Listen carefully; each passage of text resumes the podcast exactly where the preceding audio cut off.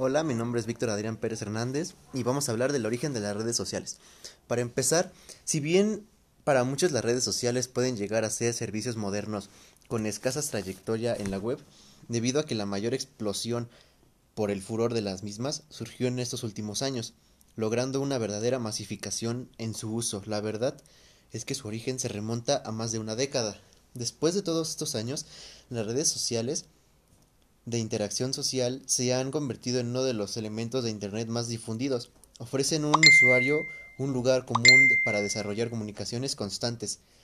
Todo esto es posible gracias a que los usuarios no solo pueden actualizar el servicio a través de sus computadoras personales, sino que además de los últimos tiempos se pueden participar en este tipo de comunidades a través de una gran variedad de dispositivos móviles, tales como el teléfono, celulares o computadoras portátiles. Algo que está marcando la nueva tendencia en comunicación. Por ejemplo, en 1971 se envía el primer mail, estando una computadora lado a la otra. Ustedes sabían que la primera red, que no era tan conocida actualmente, se llama Six Drake 6 grados. Esta red fue iniciada en fines del año de 1997, pero fue lanzada al servidor hacia el 2001.